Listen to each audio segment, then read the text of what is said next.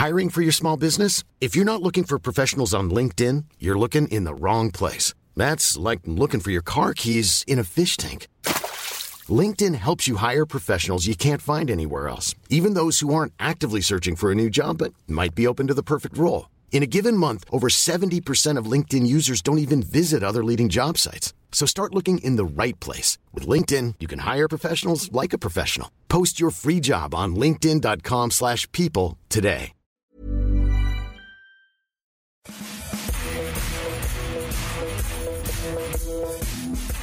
Bonjour à tous et bienvenue dans ce nouveau numéro du FC Stream Team. FC Stream Team un petit peu spécial puisqu'on va débriefer la finale de la Coupe de France entre le Paris Saint-Germain et Saint-Etienne. Le PSG qui s'est imposé 1-0, mais Maxime, le PSG qui a perdu Kylian Mbappé pour m'accompagner. Vous connaissez, vous connaissez mieux que Kylian Mbappé, Maxime Dupuis, journaliste à Eurosport. Euh, Maxime, on va tout de suite revenir sur cette finale. Qu'est-ce que tu en retiens? Est-ce que, tu retiens euh, la victoire de Paris, euh, la blessure d'Mbappé, le retour du foot en France? Ça fait beaucoup d'informations. si tu peux en retenir qu'une. Presque trop là pour moi. D'ailleurs, c'est une, une, stream team un peu spéciale parce qu'on va vous le dire, à l'heure où on l'enregistre, c'est l'heure Macha Merrill. C'est l'heure de la nuit, on est là pour vous accompagner dans vos nuits. Essayez de l'écouter, ce serait presque dommage que vous l'écoutiez demain matin, le samedi matin ou dimanche matin. Essayez de la garder pour le soir, voilà. Ça, vous verrez, il y a une ambiance particulière, c'est très particulier d'enregistrer cette stream ce soir. Alors sinon, moi, qu'est-ce que je retiens euh, de cette finale? Alors, je ne vais pas choisir une seule chose parce que je trouve que bah, il y a quand même un titre pour le PSG. Il y a une 13e Coupe de France, c'est jamais anodin. Le PSG qui conforte un peu sa, sa position de club phare sur la Coupe de France. Le record, il était à Marseille depuis 1989, euh, euh, la dixième Coupe de France, et là, le PSG en a décroché une treizième. PSG qui gagne à peu près la Coupe de France tous les ans, sauf évidemment l'an dernier avec Rennes, donc c'est pas anodin. Euh, C'était une, une, finale un peu bizarre parce que pendant longtemps, on a pensé que Saint-Etienne pouvait égaliser, voire même à un moment ouvrir le score avec le poteau de Bouanga. Et même à 10, Saint-Etienne n'a pas semblé, était loin même d'être ridicule. Donc voilà, c'est un petit PSG. Et évidemment, la grosse info, euh, le, le, moment clé de cette finale, c'est évidemment euh, quand euh, Perrin est allé découper euh, Mbappé. Les images sont claires. On a vu la cheville qui s'est coincée sous Perrin. Évidemment, ça sent une, belle entorse. Et qui dit entorse dit évidemment il est out pour la semaine prochaine contre Lyon. Parce que même si c'était pas très grave, c'était juste une petite fouillure. Je pense que Tourelle ne le ferait pas jouer parce qu'il y a plus important à venir pour Paris Saint-Germain. Et maintenant, la question va être de savoir est-ce que ça passe pour euh, la Talenta Bergame le 12 août? Il y a à peu près trois semaines, on va dire, pour une entorse. Alors, ça dépend à quel degré. Euh, bah, c'est presque le minimum requis pour le coup. Il faudra voir déjà les ligaments s'ils sont touchés. Moi, honnêtement, je sais pas l'impression que tu as eu, Martin. Des fois, c'est trompeur. J'ai pas l'impression qu'Mbappé était hyper inquiet pour le coup. Alors non, il, avait il affichait un sourire derrière son masque, euh, on le voyait. Malgré tout son échange avec euh, Emmanuel Macron, il est plutôt inquiétant. Hein. Il y a Emmanuel ah. Macron qui lui demande bon, comment ça va? Il dit quand même ça a craqué. Euh, je vais à l'hôpital ce soir. Euh. voilà. Euh, la réaction de Thomas Tuchel aussi au micro de au micro de Pierre Frieux sur les antennes d'Eurosport. Bah voilà, le, le, coach du PSG il est inquiet. Tout le monde est inquiet. Et c'est sûr que ça éclipse totalement la victoire du, du Paris Saint-Germain, cette blessure de Mbappé. Il y a plusieurs choses dans, dans cette soirée du, du, PSG. Oui, il y a un trophée, Derrière, il y a quand même un match très moyen. Et moi, j'ai trouvé les Parisiens physiquement, physiquement moins bons que les Stéphanois, ce qui est quand même inquiétant. Euh, les Stéphanois sont mieux rentrés, les Stéphanois ont mieux terminé la rencontre aussi. Ça signifie quand même pas mal de choses. Et puis, il y a cette blessure d'Mbappé, effectivement. Euh, Maxime, tu, en parlais. Euh, il faut rappeler quand même hein, que André Di Maria est déjà forfait pour le quart final face à la Peter Bergen puisqu'il est suspendu. S'il manque Mbappé, s'il manque Di Maria, s'il manque aussi peut-être Thilo Kerrer qui s'est blessé en début de match, ça veut dire qu'il reste plus que Colin Dagba pour occuper le, le, flanc droit de la défense euh, du, Paris Saint-Germain. Ça veut dire que Paris euh, atteindrait ses cartes finales franchement euh, diminuées. Pas rassurant dans le jeu, il faut voir le match la semaine prochaine face au, Paris Saint-Germain. Un peu une victoire en, en trompe-l'œil, c'est un peu une victoire au goût amer quand même hein, pour, le, pour le PSG. Ouais, pour ce qui est de, Mbappé, alors évidemment, au moment où vous nous écouterez, vous en saurez peut-être plus que nous sur Mbappé, mais à cette heure, l'idée de, craquer, alors si j'ai une expérience en commun avec Mbappé, c'est de me faire des entorses à peu près tous les quatre matins, et ça craque très souvent, et c'est pas pour ça que ça casse. Et ce qui m'étonne un peu, c'est que si vraiment il y a un gros problème, déjà, il peut pas porter son poids, on va dire. Alors évidemment, il a une béquille. Et je ne comprendrais pas pourquoi ils l'ont pas envoyé à l'hôpital tout de suite. Voilà. C'est très sport américain de partir tout de suite. S'il reste jusqu'à la fin, j'ai bon espoir que ce soit une entorse, on va dire, bénigne. Mais qui dit euh, même petite entorse, dit potentiellement trois semaines et c'est sûr que c'est compliqué. Maintenant, oui, comme tu le dis, c'est une victoire un peu spéciale pour le PSG. On a vu le PSG qui avait cartonné tous ses matchs amicaux, notamment, souvenez-vous, avec le 9-0. Évidemment, c'est des trompe-l'œil parce que c'est justement, ça s'appelle un match amical et Saint-Etienne, pour le coup, n'est pas venu jouer un match amical ce soir. Donc, on a vu quand même, comme tu dis, euh, un petit coup de mou. Alors, il y a plusieurs manières de voir ça. C'est que des fois, on se dit, après une préparation intense, bah, il y a eu cette période coronavirus où le PSG s'est arrêté comme tous les autres clubs. Préparation intense, trois matchs, et peut-être que des fois, bah, à un moment, c'est compliqué, il y a un petit coup de mou, il faut remettre la machine en, route. Et finalement, si on voit le bon côté des choses, on peut peut-être se dire pour le Paris Saint-Germain que valait mieux que ça arrive euh, maintenant que contre l'Atalanta Bergame. Mais maintenant, il va quand même y avoir ce petit mystère et cette petite, on va dire, inquiétude parce que de savoir si le PSG va être prêt en temps et en heure par rapport à un club comme la Talenta qui, elle, a fini le championnat comme un boulet de canon. D'ailleurs, c'est toujours pas fini l'Italie. Moi, moi, ce qui m'inquiète, c'est euh, si on prend les performances individuelles, c'est Gay qui s'est, voilà, qui est jamais rentré dans son match. C'est Marquinhos qui s'est fait prendre par Bonga à plusieurs reprises. Et ça, c'est des choses qu'on n'est pas habitué à voir parce que s'il y a bien quelqu'un qui est fiable au Paris Saint-Germain ces dernières années, c'est Marquinhos devant un Icardi complètement transparent. Donc c'est la colonne vertébrale hein, euh, du, Paris Saint-Germain qui, bah voilà, qui a été inquiétante, qui a été fébrile. Et au-delà de la blessure de Kylian Mbappé, au-delà de ça, il y a quand même dans le jeu et dans les prestations individuelles des Parisiens, eh ben, quelques motifs euh, d'inquiétude. Voilà. Euh, on a vu aussi sur le côté gauche Bakker jouer. On ne sait pas si Kurzawa va être prêt physiquement. À droite, on sait, bah voilà, ça, ça repose maintenant sur Colin Dagba. Disons que on avance et il y a de plus en plus de points d'interrogation dans cette équipe du, Paris, Saint-Germain. On savait déjà qu'en reprenant la saison si tard, bah, il y aura un déficit au niveau de la préparation vis-à-vis de l'Atalanta Bergame. Mais en plus, là, ça démarre. Il y a des blessés, il y a des joueurs qui sont en dessous, très en dessous, hein, quand on parle de Marquinhos, très en dessous de leur niveau, euh, de leur habituel. Verratti aussi qui démarre pas la rencontre. Et j'imagine que si Verratti ne démarre pas la rencontre, c'est parce que Tourelle a estimé que physiquement, mm bah, il n'était pas prêt. Kurzawa, Tourelle en avait parlé en conférence de presse, disant que aussi il n'était pas prêt. Euh, oui, il reste trois semaines. Euh, malgré tout, euh, c'était une finale de Coupe de France. C'était pas un match amical, donc Tourelle a mis sa meilleure équipe au moment T. Et bah, sa meilleure équipe au moment T, sans doute qu'elle se ferait souffler par la fougue de la Talenta Bergame aujourd'hui. Donc, donc il y a du boulot. Il y a beaucoup, beaucoup de boulot pour le Paris Saint-Germain. Et déjà, il faudra voir ce qu'elle fera contre Lyon, puisque Lyon, c'est la finale de la Coupe de la Ligue la semaine prochaine. Lyon qui arrivera pour son premier match et qui, Lyon, pour le coup, euh, aura directement la Juventus à jouer. Lyon est un peu dans la même position que le PSG, c'est-à-dire que cette finale et ces finales sont des, on va dire, des préparations pour la Ligue des Champions. On sait que Lyon est encore en huitième de finale, mais n'empêche que le match de la semaine prochaine sera particulier. Et mettez-vous à la place de Tourelle, ça va être euh, un petit casse-tête, je pense, pour euh, aligner les joueurs, puisque évidemment, déjà Mbappé, a priori, c'est même sûr, ne sera pas là. Et derrière, il va aussi se poser la question de, ben, il y a une finale, il y a un titre à gagner, mais il y a surtout un objectif derrière. Et il était très remonté ce soir au micro d'Eurosport, euh, Thomas Tuchel, contre les Stéphanois. Il expliquait, ça a commencé par Neymar, il y a eu Kerrer, il y a eu euh, Mbappé. Euh, il a rappelé que les Stéphanois souvent étaient assez agressifs contre le Paris Saint-Germain. Donc il sentait, qu'il trouvait que ça allait pas. Et ça, il va forcément y penser avant de jouer Lyon, parce que Lyon, euh, c'est peut-être pas la même euh, opposition que Saint-Etienne dans le jeu, peut-être pas cette agressivité-là. N'empêche que les Lyonnais savent aussi là où il va falloir un peu mettre le pied pour euh, peut-être déstabiliser cette équipe de Paris. Et dans le passé, on a vu que c'était les Lyonnais étaient capables de, de hisser leur niveau de jeu et d'y aller physiquement face aux Parisiens.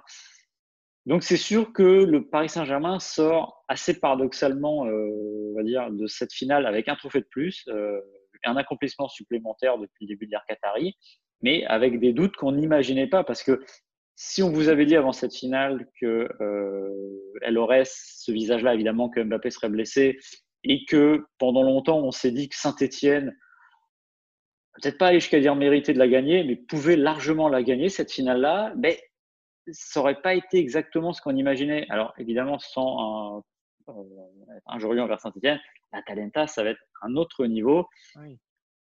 Et c'est sûr que là, pour euh, Tourelle, il y a des questions qui se posent euh, et qui vont au-delà, pour le coup, comme tu l'as dit, du simple cas Mbappé, de sa disponibilité face à l'Atalanta. Oui, parce que quand Tourelle nous dit en conférence de presse d'après-match que bah, c'est une finale et que le plus important, c'est de la gagner, oui, mais pas quand tu es le Paris Saint-Germain, pas quand tu as un quart final de Ligue des Champions dans, dans, trois semaines, pas quand tu écrases le championnat comme tu l'as fait euh, la saison dernière, pas quand tu as une marge sur la Saint-Etienne qui est monstrueuse. Hein. Je crois que c'était 6-1 hein, le dernier match en, en, en, Coupe de la Ligue, si je dis pas de bêtises. Euh, donc euh, à chaque fois, c'est des carnages absolus. Donc si tu veux, tu as, as, tout cet environnement-là qui fait que une victoire 1-0 petitement, chichement euh, sur un, un, but de Neymar, ça suffit pas. Ça suffit pas, quoi qu'on dise, euh, Thomas Tourel. C'était Saint-Etienne, Saint-Etienne, rappelons-le, euh, qui en fin de saison dernière était sur, euh, bah, qui se battait tout simplement pour le maintien. Saint-Etienne qui termine la saison 17e, hein, si je dis pas de, si je dis pas de bêtises. Paris qui est largement en tête de son championnat. là, il y a eu deux équipes qui se regardaient dans le blanc des yeux. Et c'est ce qui est le plus inquiétant pour le Paris Saint-Germain ce soir, au-delà du cas Mbappé. Moi, et puis Tourelle pourrait dire ce qu'il veut. Oui, euh, c'est une finale, ça se gagne, évidemment. Mais une finale, normalement, ça se joue en fin de saison, ça ne se joue pas au début de la saison suivante. Et ça ne se joue pas à deux matchs, un quart de finale de Ligue des Champions. Donc, tout ce que va faire le Paris Saint-Germain euh, d'ici euh, le 12 août et la Talenta Bergame sera vu sous le prisme, évidemment, euh, de, de, la Talenta et de la Ligue des Champions. Parce que, on va le rappeler, le PSG a quand même, sur le papier, je dis bien, a quand même une partie de tableau ultra dégagé euh, à Lisbonne. C'est-à-dire qu'en quart de finale, c'est la Talenta Bergame, c'est un novice. En demi-finale, c'est soit euh, l'Atlético, soit Leipzig. D'ailleurs, deux équipes qui ne l'ont jamais gagné. Voilà, c'est, la pression va être forte sur le Paris Saint-Germain parce que même si on pourrait dire qu'ils n'ont rien à perdre, c'est une saison particulière, vu le tableau qui s'est dégagé devant eux, ils doivent faire quelque chose. Alors maintenant, dans quelle, dans quelle posture, avec quel joueur on le, saura, on le saura très rapidement et déjà voir si Mbappé est disponible. Et ça, il faudra attendre. Et le problème, c'est que le, format très ramassé de, ce Final 8 va pas permettre à, Kylian Mbappé, si toutefois hmm. euh, voilà, la, blessure était ce qu'on ne lui souhaite pas, euh, lui permettait pas de jouer le premier match, bah, ça sera compliqué de jouer la demi-finale, ça sera compliqué de jouer la finale parce que tout est ramassé sur un, temps très court. Et ce qui est vrai pour Mbappé, rappelons-le, est vrai aussi pour, pour Thilo Maxime, je vais t'interroger sur une dernière chose euh, avant de, de, clore le chapitre sur cette finale. C'est sur cette ambiance un peu euh, parce qu'il s'est passé beaucoup de choses sur le terrain, parce qu'il y avait une ambiance électrique entre les deux équipes, et puis parce qu'il aussi il y avait un vrai match ce soir. Et eh ben, on a un peu fait fi du décor, on a un peu oublié que le Stade de France était à moitié vide. On a vu un vrai match de foot, euh, engagé parfois à l'extrême, mais aussi avec un vrai rapport de force sur le terrain. Et de ce point de vue-là, c'est une belle rentrée en tout cas pour le foot français. Ouais, parce qu'il ne faut pas l'oublier. Alors, à moitié vide, tu es gentil parce qu'il y avait que 5000 personnes dans le stade. et en plus, à moitié vide, c'est euh, 5000 personnes. C'est vraiment 5000 personnes au total en comptant les footballeurs, la presse, etc. Donc, oui, c'était un stade qui était éminemment vide. Mais alors, c'est marrant. Euh, je ne sais pas si j'étais content de voir du football. Bah, j'ai fait fi complètement de ça. C'est-à-dire qu'autant quand je vois les matchs de première ligue, euh, ça me fait toujours bizarre là en ce moment de voir les, les panneaux autour avec les pubs ou avec des, des slogans des clubs. Bah là, finalement, euh, au bout de. Par la curiosité, au début, j'ai regardé le public pour me, rendre compte. Et puis finalement, après, évidemment, c'était filmé bas, etc. Toujours pareil. Mais, mais j'ai complètement oublié ça. Et finalement, il y avait une ambiance qui était correcte. On a même vu un moment, c'est marrant, les vieux réflexes revenir de Neymar qui a voulu euh, demander au public de, donner plus de voix. C'était marrant parce que c'est le genre de choses que vous faites sur des finales, oui. Mais quand il y a un public de, de taille, là, il n'y avait pas grand monde. C'était plutôt familial. Donc oui, j'ai fini par oublier ça et c'est aussi parce que voilà, on est, je pense qu'on est content au bout de quatre mois euh, de revoir du football. Euh, on a commencé par une finale, c'est pas une énorme finale, mais je dirais que vu les quatre mois euh, de coupure, ça reste quand même un match plutôt correct parce qu'on a vu des finales beaucoup plus moches qui arrivaient dans des conditions beaucoup plus habituelles. Donc oui, moi ce que je retiens, c'est d'abord, on a revu du foot, on a revu un peu de public, c'est pas encore beaucoup, va falloir vivre avec ça, parce que ça va pas être tout de suite. Le PSG va jouer avec des champions sans public pour le coup, et euh, on y reviendra. Mais moi, en tout cas, j'en tire quand même quelque chose d'hyper positif à ce niveau-là. C'est un peu le football qui redémarre dans l'Hexagone et ça fait du bien pour le coup.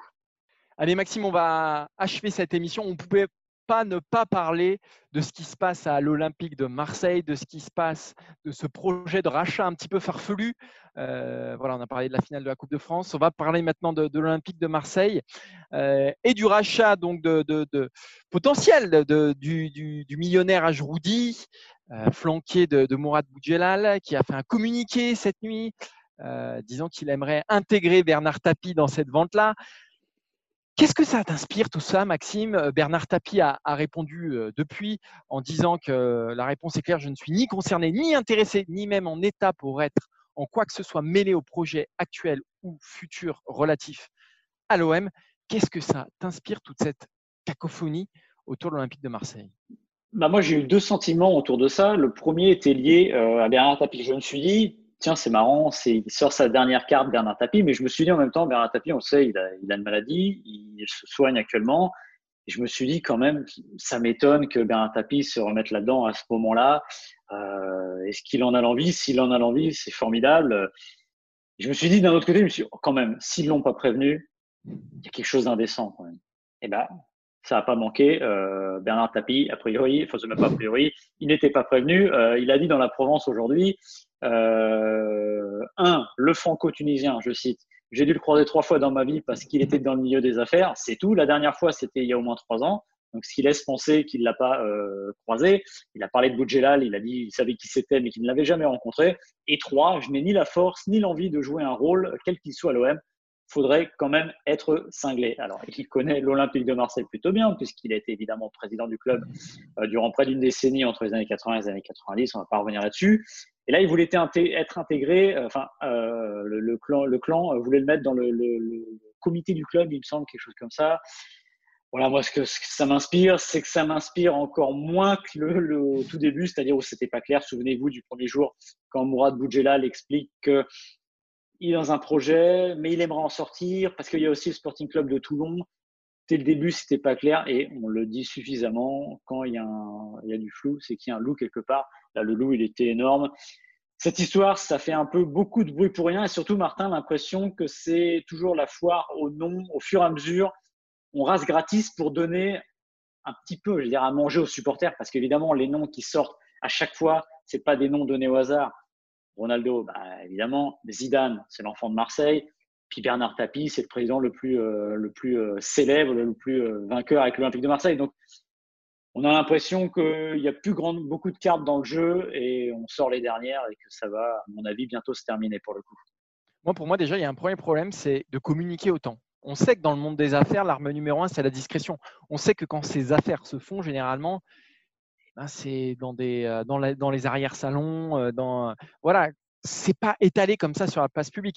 Et pour moi, plus tu étales, plus tu étales ta faiblesse, surtout dans, ce domaine-là. Euh, comme tu le disais, euh, Monsieur Ajroudi, là, quand il a parlé au Figaro, il a parlé de Zidane, de Ronaldo, de gagner la Ligue des Champions. On, là, il parle de Bernard Tapie. On sent qu'en fait, il veut se mettre les supporters dans la poche. Mais qu'est-ce qu'il y a derrière? C'est ça qui, nous intéresse. qu'est-ce qu'il y a derrière tout ça? Parce que plus t'en fais, plus il y a d'apparat, bah, plus c'est pour cacher la misère. Enfin, moi, en tout cas, c'est comme ça que je l'interprète. Et là, aujourd'hui, on est plus près d'un Jacques Cachecar que euh, d'un euh, Robert Louis Dreyfus.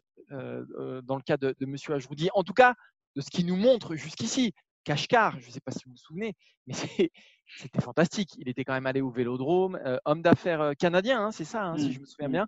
Est venu au Vélodrome, il devait racheter l'OM, ça allait être fait, et puis ça s'est dégonflé aussi vite que ça s'est gonflé. Donc voilà, pour moi, on est plus proche de ça aujourd'hui, proche d'une vaste fumisterie. Voilà, si j'avais un mot pour, pour définir ce que je suis en train de voir en ce moment, parler de Bernard Tapie alors qu'il n'est pas au courant. Mais comment comment c'est possible? Comment comment c'est imaginable? Enfin, c'est ubuesque comme situation. Non mais c'est bleu, c'est bluffant et comme tu dis c'est ubuesque parce que tu vas chercher un nom, tu te dis qu'il doit être au moins au courant. Euh, au courant pardon. Euh, par exemple quand, quand il parle de, de, Zidane et de Ronaldo, ça coûte rien. Oui, ça coûte rien, ça fait plaisir. Avoir. Là, il vend son projet avec Bernard Tapie et ça ressemble encore une fois à la dernière carte qu'on a dans son jeu on va chercher le type le plus, euh, le plus, le plus, le plus populaire parmi les supporters parce qu'on se dit que tout simplement, si on pourrit un peu plus la situation qui n'est pas au beau fixe aujourd'hui entre la direction de l'OM, entre McCourt aussi et le public, bah peut-être que ça poussera McCourt à vendre. Ça dit aussi peut-être que aussi ce qu'on pense aussi, c'est que McCourt n'est pas vendeur. D'ailleurs, moi je me suis posé la question aussi du timing d'une vente. Si je suis Franck McCourt aujourd'hui et que je crois toujours euh, dans ce projet olympique de Marseille, que j'en ai envie, je me dis que finalement, c'est pas le moment de vendre. Alors pourquoi? Vous allez dire, au niveau financier, c'est pas, c'est pas très reluisant. C'est un peu l'exemple, même, on le sait, il y avait 90 millions de pertes. Mais je me dis que il y a eu une grosse tempête qui est passée. L'OM est en Ligue des Champions. Villas-Boas est resté pour le coup. Qu'il y a un recrutement qui semble peut-être pas trop mal, que les cadres vont rester et peut-être finalement qu'il y a un coup à jouer. Et ce que l'OM n'a pas réussi à faire depuis l'arrivée euh, de McCourt, c'est-à-dire enclencher ce cercle vertueux qui aura remis l'OM en Ligue des Champions et aussi dans, un cercle financier aussi vertueux, bah, peut-être qu'ils sont en train de le faire, peut-être qu'ils se disent que s'il y a une dernière chance de le faire, c'est maintenant et que ce serait peut-être dommage euh, de vendre maintenant. Peut-être qu'il faut faire le dos rond tout simplement. Et ce qui va dans ce sens-là, c'est comme McCourt dit que le club n'est pas à vendre, bah, euh, sa seule manière de faire est d'essayer de pousser euh, à craquer on en revient toujours à ça, c'est de dire euh, Bernard Tapie va revenir. Donc si Bernard Tapie revient, les supporters vont être contents, les supporters vont pousser ma courte vendre. Donc euh, non, je pense que c'est ça va très vite se dégonfler. Je pense qu'on est en train de voir la fin de cette histoire-là parce que je vois pas comment ça peut rebondir encore. Après, c'est quasiment Bernard Tapie qui, euh, qui, a donné le coup de gong sur cette ah histoire en disant faut être cinglé pour revenir, faut que ça cesse, etc. Et pour le coup, la voix de Tapie, elle porte. Ce qui était marrant d'ailleurs, c'est que au début, Bernard Tapie, il a parlé de Boudjelal. Et c'est vrai que nous, on était les premiers à le dire. À Boudjelal, Bernard Tapie, il y a quelque chose. Je veux dire, c'est, le type qui est capable de, de, monter un club, de l'amener au sommet. Toulon, le Tapie l'a fait avec l'OM. Et Tapie avait dit, je crois, il avait dit, euh, Boudjelal, ouais, il, a ce truc-là, il faut être un taulier à l'OM. C'est difficile d'être un président normal à l'OM. Là, il a dit à peu près non pas le contraire, mais il a dit bon allez stop, on arrête. Euh, si vous mettez dans l'histoire, c'est pas le moment, donc euh, basta, c'est terminé. Donc je pense que on est sur les derniers, les derniers contreforts, on va dire de la descente. Bah, et là, il a clairement sifflé la fin de la récré. Et finalement, l'argument d'Ajroudi s'est complètement retourné contre lui. Et là, effectivement, ça sent, ça sent très mauvais pour, euh, pour notre ami qui voulait racheter l'OM. Maxime, je crois qu'on a fait le tour, on a été complet. On se donne rendez-vous la semaine prochaine pour une nouvelle émission de Stream Team. Alors, ce sera sans moi. Ah, ce que j'allais dire. Figure-toi. Eh voilà. Je pense que ce sera avec Cyril Morin, le sémillant Cyril Morin, j'imagine. Exactement, l'excellent Cyril Morin qui va piquer ma place. Euh, je vous écouterai au bord de la, au bord de la mer. On se retrouve un petit, un petit cocktail, un petit cocktail avec de l'indice UV30, Maxime. Toi, tu sais que toi, c'est écran total, Maxime. Hein. Je vais pas te le répéter à chaque fois. toi, c'est écran total. Ah non, mais je sais, mais moi, je monte à 50. Hein.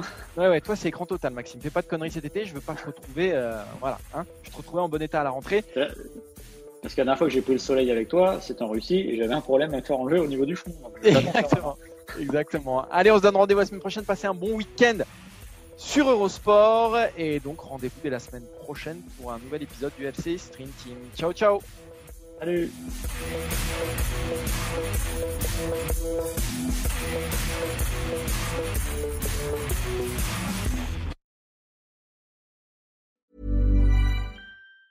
Hey, it's Danny Pellegrino from Everything Iconic.